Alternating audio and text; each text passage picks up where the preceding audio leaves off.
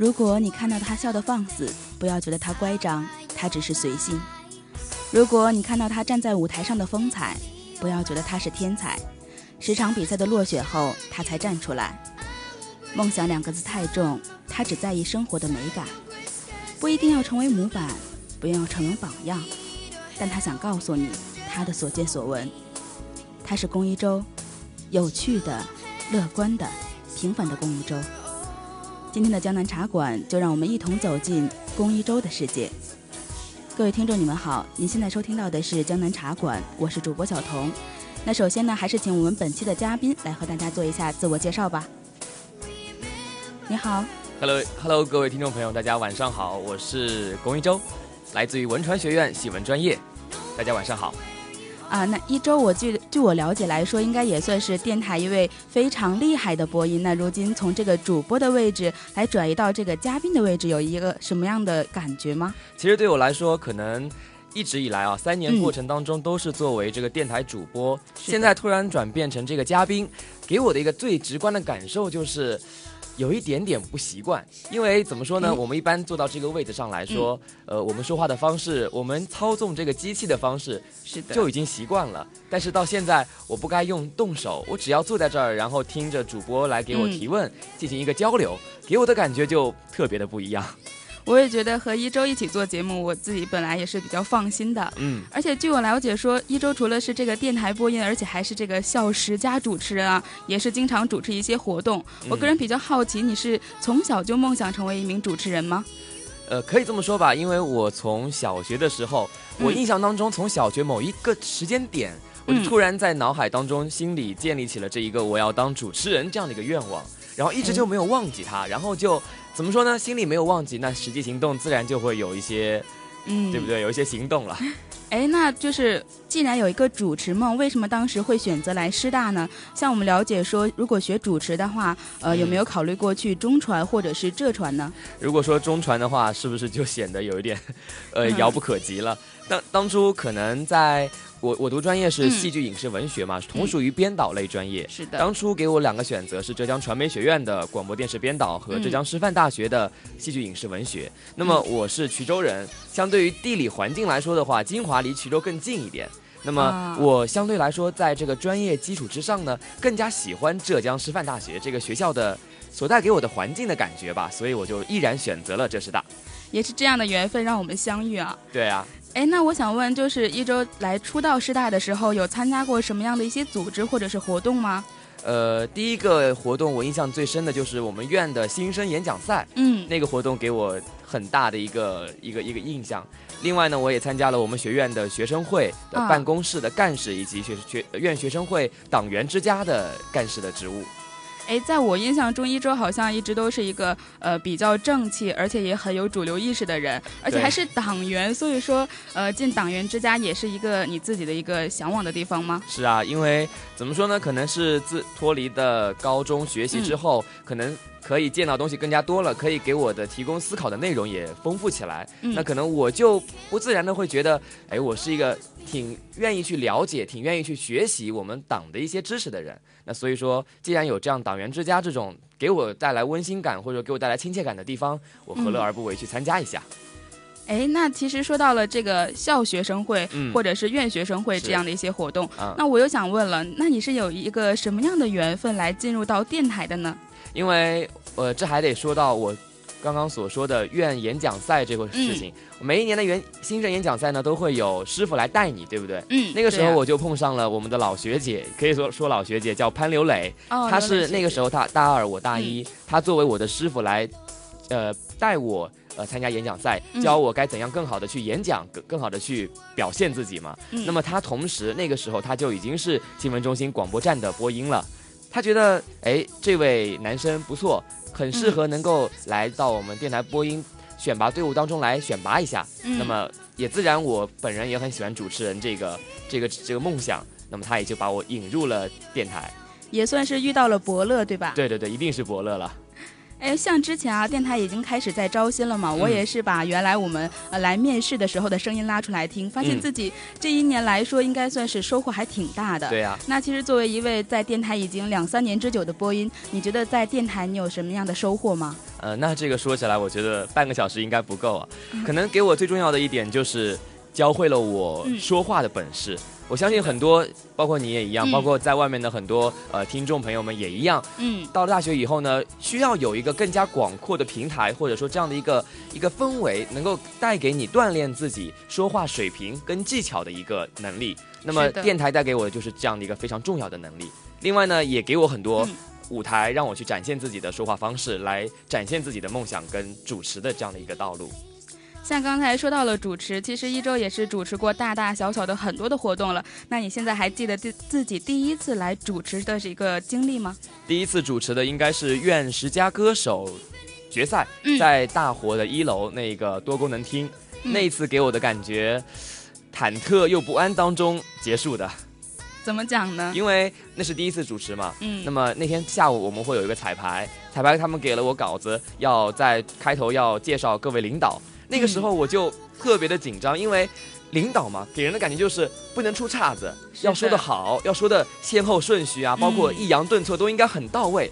所以说在彩排的时候，我就出了很大的，比如说说错名，或者说前后的顺序调换了一下，导致那些工作人员、部长们、那些学长学姐都很慌张，在想着，哎，这位主持人晚上到底能不能行啊？反倒给我心里增添很多压力。那到了晚上的时候呢，我也是怎么说，安安稳稳的、平平稳稳的就把这一场主持给。完成了，其实这个过程中也是了解到了当主持人真的很不容易，对吧？对对对对对。而且其实其实像一周呢，既然已经过获得了十佳主持人的称号，但是他对自己的这个自己之前的一些主持经历还是能够呃历历在目，然后引以为戒。我确实觉得是值得我们学习的一件事情。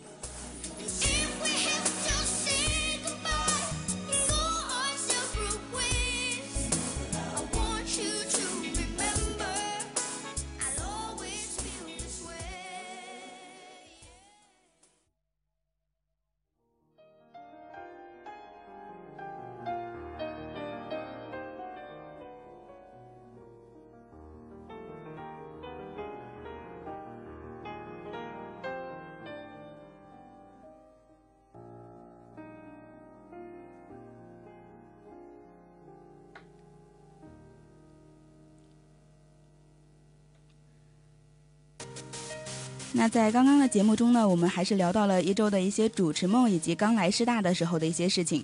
那据我了解，一周之前还远赴台湾去交换了，是吧？嗯，没错。哎，怎么就想到要去台湾了呢？因为我觉得既然有这样的机会啊，然后台湾给我的感觉就是一种别样的世界。当然说咱们都是一家人嘛，一个国家，但是就是给我一种台湾是不是可以去有更加多的美好的风景，更加多美好的人文。这样的一种呃尝试能够给我提供接触的机会，那我就毅然的去报名参加了，然后也很有幸嗯选上了，然后就到台湾去交换。那你去的是台湾的哪所大学呢？是台湾的台南市台南大学。啊，也是学自己和这个本身专业有关的一个专业吗？是啊，因为我去了以后要有能够有学分转换这样的一个过程，以免我回来以后学校里面的专业赶不上进度。那么我在台湾大学就选择了戏剧创作与应用学系这样的一个专业来进行修读。嗨，哎，像我们很多人都知道，如果出去交换或者是呃去其他的地方生活的话，会有很多的呃生活习惯上的这些不适应。是。那你在台湾的这个生活还习惯吗？呃，当然不习惯。第一点非常重要的就是我在吃的方面就有一点点不习惯了。呃。台湾那边虽然说我们都知道小吃很多，对不对？花样繁多，但是真正要落实到你一天的早中晚，嗯，早餐、中餐、晚餐、晚餐这样的一个非常呃呃怎么说，可以说是枯燥，因为每天都要吃这样的一个一个方式，所以我就会可能一个礼拜还好，两个礼拜还好，到了第三个礼拜可能就会觉得有点问题。他们那边不大喜欢吃汤，没有没有没有流流质的这样的一个食物比较少，所以给我的感觉就是哎。总感觉有那么一点点不一样，就给我不习惯的地方。那刚才说到了吃，那对于环境或者是人，有什么样的一些呃比较印象深刻的经历吗？呃，首先台湾人给我的感觉就是特别的有礼貌，非常有礼貌。无论是陌生人还是熟人，他们给人的一种发自内心的、由衷的，整个人又那种呃有有教养的那种感觉。笼罩着你，给你一种不得不去想要去鞠躬的说谢谢这样的感觉。哎，可以给我们举一个具体的一个实例吗？就比如说我在街上，我要我要到一个目的地嘛，然后找不到路了怎么办？那自然是问路人。我就问到了，问了一个呃女孩子，挺漂亮的女孩子，我就说嗨，美眉，那边那边的对女生的称呼叫美眉，我就说美眉你好，我想去哪个哪个地方。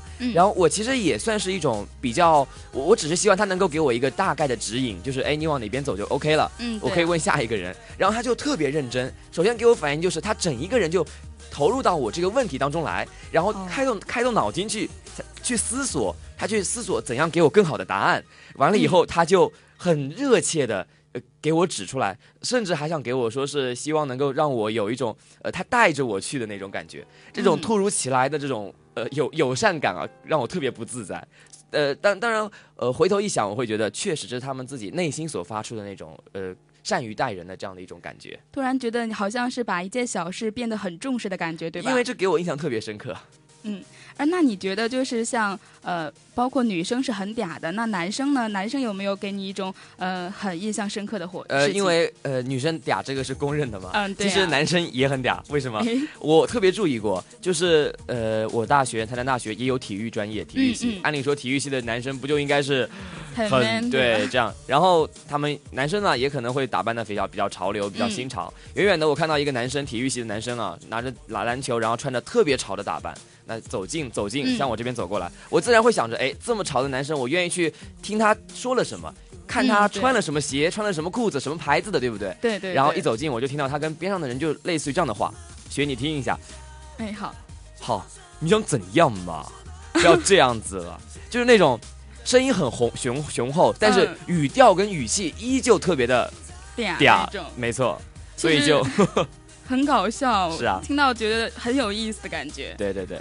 哎，那其实你在这个和台湾同学的相处中呢，怎么样呢？我因为感觉一周应该是一个很幽默的人，像之前还在说小童是什么人人天使之类的。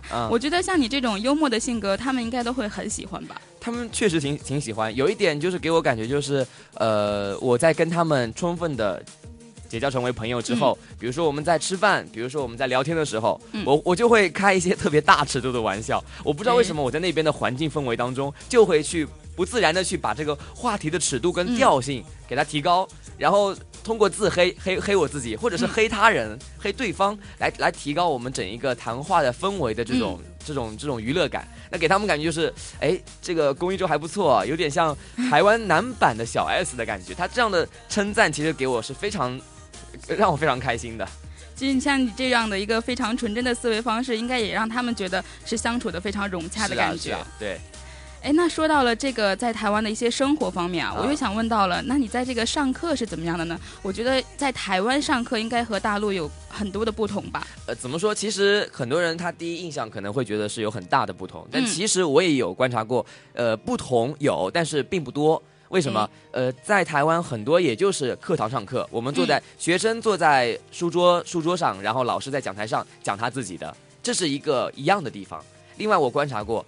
要知道，呃，这个也不怕说大话。我们学生上课玩手机的概率是不是高了一点？但台湾很少，甚至是没有。这个我不知道为什么，可能是因为习惯原因，也可能是因为有课堂纪律啊。这一点我觉得是有不不一样的地方。那这一点其实也是值得我们现在来学习的。是啊。那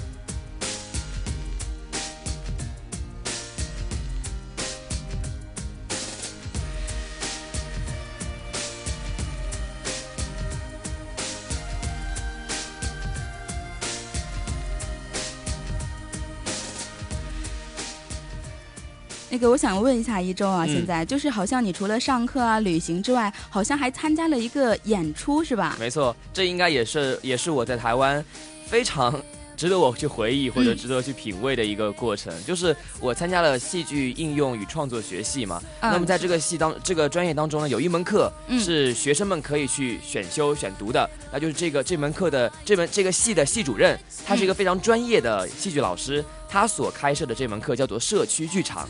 一年也只有一次剧场，社区剧场。嗯，他的这个课到底是干嘛的呢？就是他的目的，最后的结果，教学成果就是能够在当地的社区开展两场，甚至是三场，甚至更多的演出，话剧演出。那么这这个课的过程，就是教学过程，就是在自我排练。就是我们老师他他写出了根据呃非常契合当地民俗社区的这样的一个文化所编出来的文本剧本。然后教导我们学生，整一个这这一学年就学习这个剧，到最后能够上台演出，能够给公众、能够给民众看到我们这个话剧演出，并且得到很好的好评的话，那么这门课就成功了。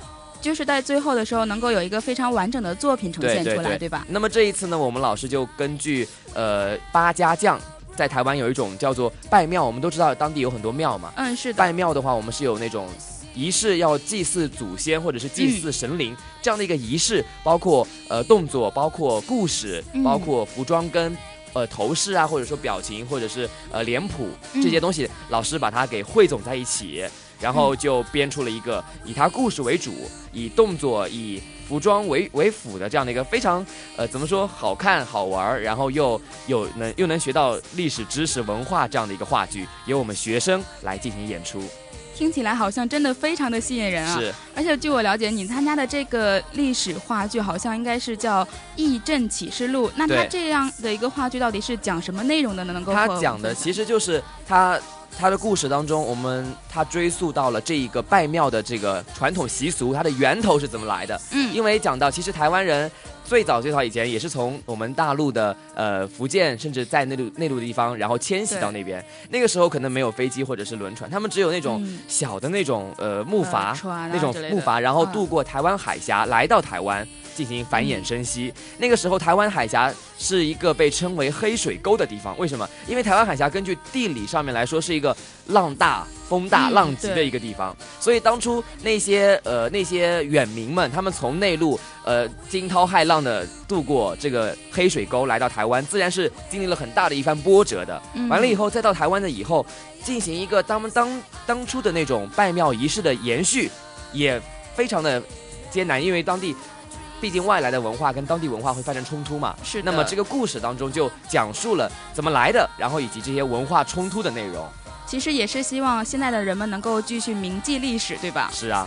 哎，那你在这样一个团队中，主要是负责什么的呢？演，或者是编排，或者是策划什么的？因为我们这个也跟我们不一样，因为我在这边，我在我们学校也有参加过话剧表演嘛。嗯。他们在台湾的时候，我参加表演表演，他们分成了很多内容，比如说有道具组、表演组、呃灯光组、服装组，还有一个叫策展组。策展什么意思？就是策划展览。嗯，其实他们给我们感觉好像哎挺专业的，其实不然。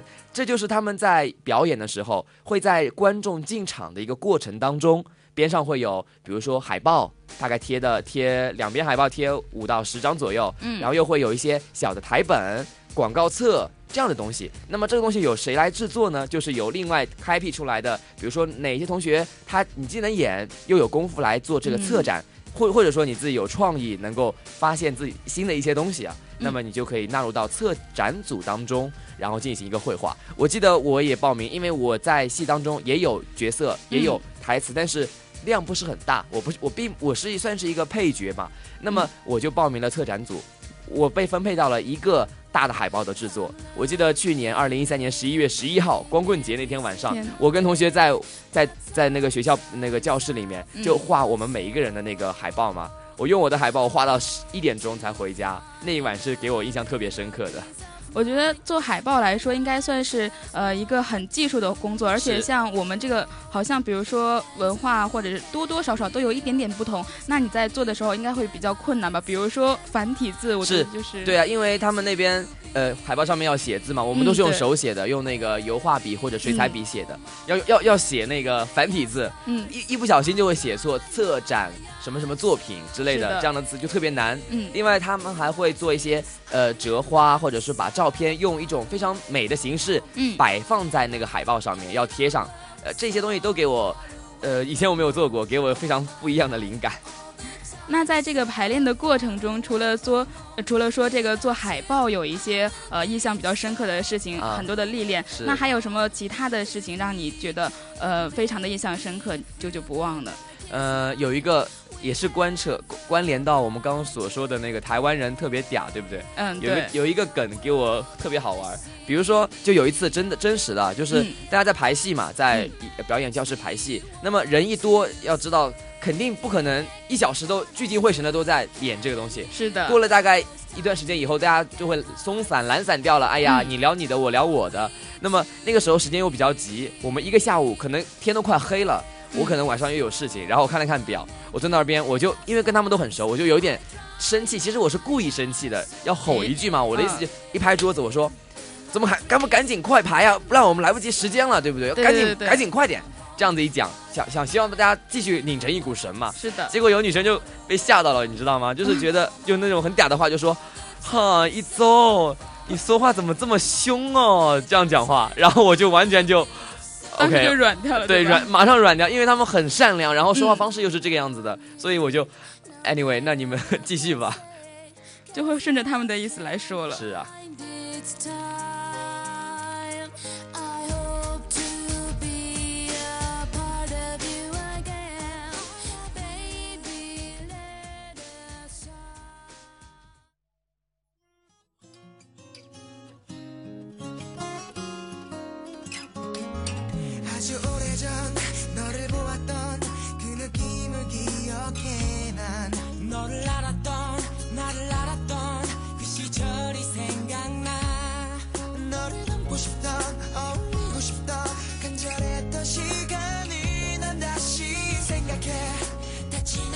那在刚刚呢，我们聊到了一些呃一周在台湾的一些非常好玩的一些生活状况啊。那我想问一下了，你回到大陆之后，你觉得自己有什么不一样的地方吗？呃，最大的不一样，刚刚也说了，我在台湾讲话尺度还会还是有点高的。是的。回来以后，可能在课堂上面，呃，偶尔插嘴发言或者是回应老师的话的时候。呃，或多多少少会有那种给同学们感觉，哎，一周你在台湾到底经历了什么的感觉。当然，这样的一个现状也随着时间推移，就慢慢的又收回来了。那你觉得像这些变化来说，对你的生活有什么样的影响吗？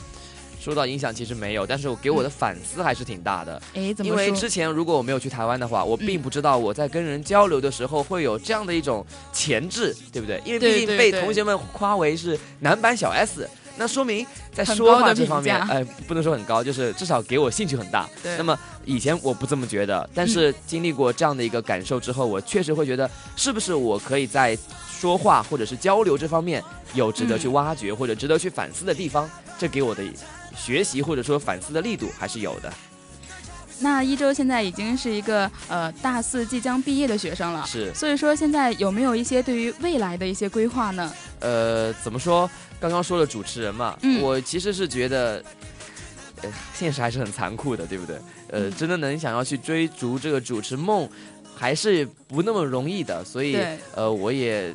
一方面，我也也是一个很传统的人，也愿意听父母亲的教教导，或者是周围的人的影响。我也在准备着，比如说公务员考试、教师资格证的考试这些东西。我主要还是在这个上面吧。如果说在这个基础之上，或者是呃我的生活能够很平稳的去进行下去的话，有这个机会让我去触碰我的主持梦，我还是愿意去再次接触的。那。像刚才说到了我们这个一周对于未来的一些规划，那其实小童作为一个呃文管专业的学生，并且也是呃学妹吧，对，所以说我也特别想请教一下一周学长，你觉得怎么样来呃看待这个？你是怎么样来看待这个传统文化，或者是说呃现在的一些这个文艺的一些事情呢？像我们也比较贴合这个专业吧。是，因为我觉得确实现在整个社会的大流啊，嗯，在。就处在一个传统文化和新兴文化这样的一个非常大的冲击的情况之下，在我看来，可能一方面我也去过台湾，我觉得他们那边对于传统文化的接接接接受以及发展是非常非常的不一样。为什么？他们那边特别注重我们传统文化的继承和发展，而我们慢慢的是不是有一点想要去淡忘，或者是甚至是舍弃这样的一个方式？因为很多人都觉得，哎呀，我们的文化是要为经济、要要为政治、要为社会发展所服务的。嗯，但其实在我看来，呃。那个毕竟是基础，对不对？嗯，我相信我们的小学生、初初中生、高中生，甚至是我们自己，还要再去背诵一些呃精彩的文言文、经典的古诗词。对，这对于我们一个呃作为一个中国人的文文人素养，或者是一个处事的一个风格的基础是非常重要的。所以在这这个理论上来看的话，我们必须去坚持传统文化。新兴文化的话，去其精华，去其糟粕吧。说的非常的有道理，而且小童也是比较的感同身受。有的时候我们确实应该就是静下来，好好的回顾一下自己的一些传统文化，然后呢来更学到更多的东西吧。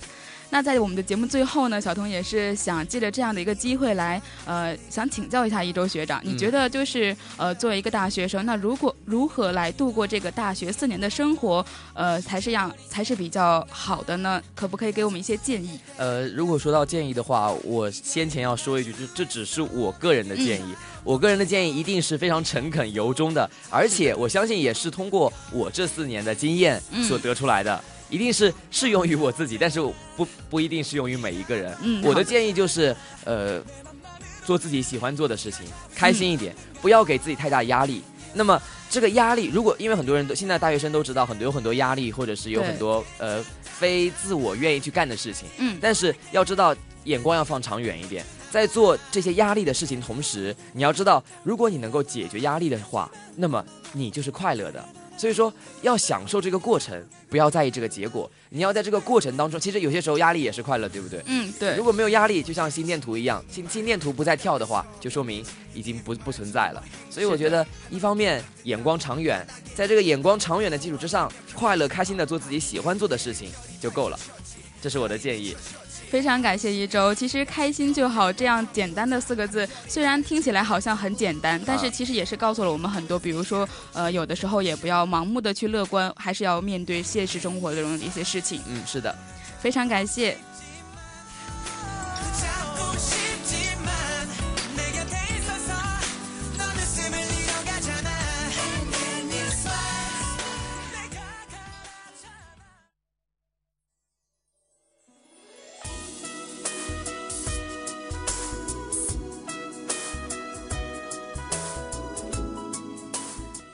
好的，非常感谢今天做客我们江南茶馆的一周，也非常感谢你能够和我们来分享这么多呃有趣又有意义的故事。那本期的江南茶馆就是这样，我是小童，我们的嘉宾，我是一周，那我们下期再见吧，拜拜，再见，拜拜。